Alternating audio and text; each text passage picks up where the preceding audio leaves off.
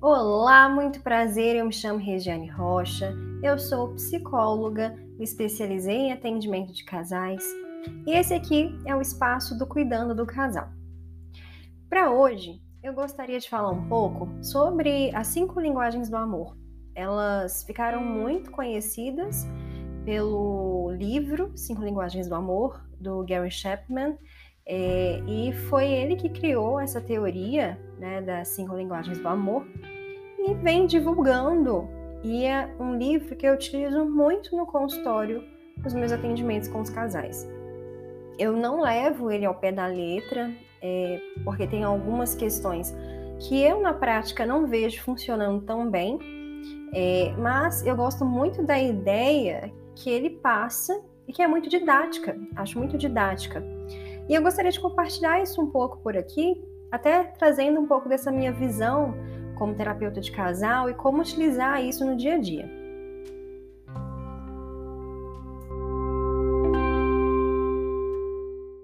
As linguagens do amor são as seguintes: palavras de afirmação, tempo de qualidade, atos de serviço, toque físico e presentes. E como elas funcionam? Qual que é a ideia? A ideia é que você entenda como que o seu parceiro e você desenvolveram a ideia de estar se sentindo amado. Quando a palavra, quando a pessoa tem a palavra de afirmação como a linguagem principal, é uma pessoa que gosta de elogios, que gosta de ouvir o eu te amo, que gosta que a pessoa esteja afirmando pela palavra o que pensa ou acha dela que seja com pequenos elogios no dia a dia, como, como você tá bonita, ou incentivando né, sobre o trabalho. E é uma, uma linguagem muito comum. O tempo de qualidade é a pessoa que entendeu que estava sendo amada ao longo da sua vida com a presença, que fosse pequena, que fosse um tempo curto, mas a presença era sinônimo de estar sendo amada. Essas pessoas são caracterizadas pela necessidade de um tempo conjunto, da presença do outro, da atenção do outro. E eu afirmo aqui um ponto muito interessante. Ter tempo de qualidade sem realmente dar atenção para o outro não funciona, não existe. É, o tempo de qualidade pode ser cinco minutos, mas que seja cinco minutos realmente voltando a atenção toda, toda para o outro. É, o ato de serviço, essa é a minha linguagem, é, ela é o seguinte: você fazer pelo outro ou precisar que o outro faça por você pequenas coisas que você é, considera que é vista como amor, é, que seja a, a, pessoa que faz é, o almoço ou o jantar, que seja a pessoa que leva um copo de água é, para a cama antes de dormir para você. Esse, assim, eu adoro. É, é muito a minha cara. E, ao mesmo tempo, a pessoa faz isso porque ela entende que aquilo vai ser importante para você.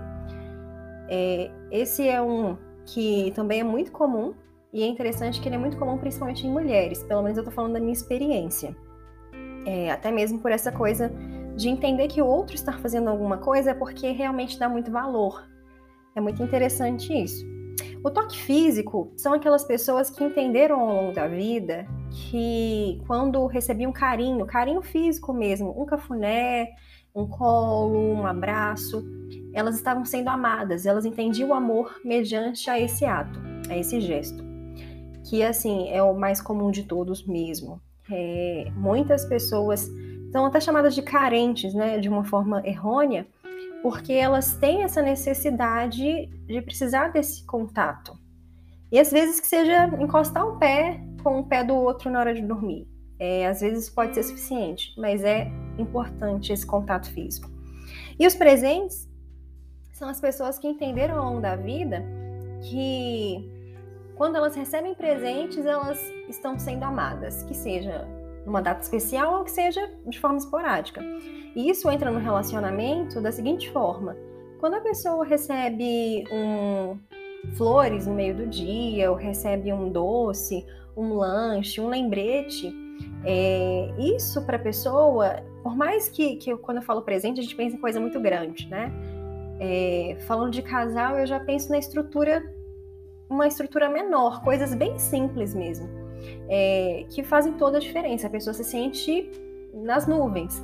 É, e claro, o presente, né, a questão material também é muito interessante. Quando a pessoa percebe que o parceiro prestou atenção naquele, naquele celular que ela gostaria de ganhar. E ela ganha aquilo para ela é realmente assim uma prova de amor. Essas são as cinco linguagens. E eu utilizo no consultório com a ideia de explicar para as pessoas que existem outras formas de demonstrar o amor e se sentir amado, para além do dizer eu te amo todos os dias.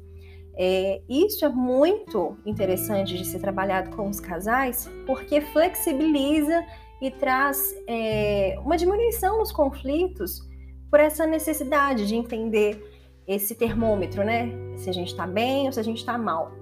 Eu acho que fica com uma boa indicação. Acho não, eu tenho certeza, fica com uma excelente indicação é, para vocês que estão aqui me ouvindo, se gostaram do tema, aprofundar um pouquinho mais é, no livro, mas não levando ao pé da letra, levando a, a, aprendendo ali, tirando dali a ideia de que existem outras formas de amar, de ser amado, e tá tudo certo, não tem problema, ok? Então, muito obrigada a você que ficou até aqui. É, para continuar acompanhando toda semana um, podcast novo aqui no Spotify e também pode acompanhar pelo Instagram, arroba do Casal. Muito obrigada e até a próxima!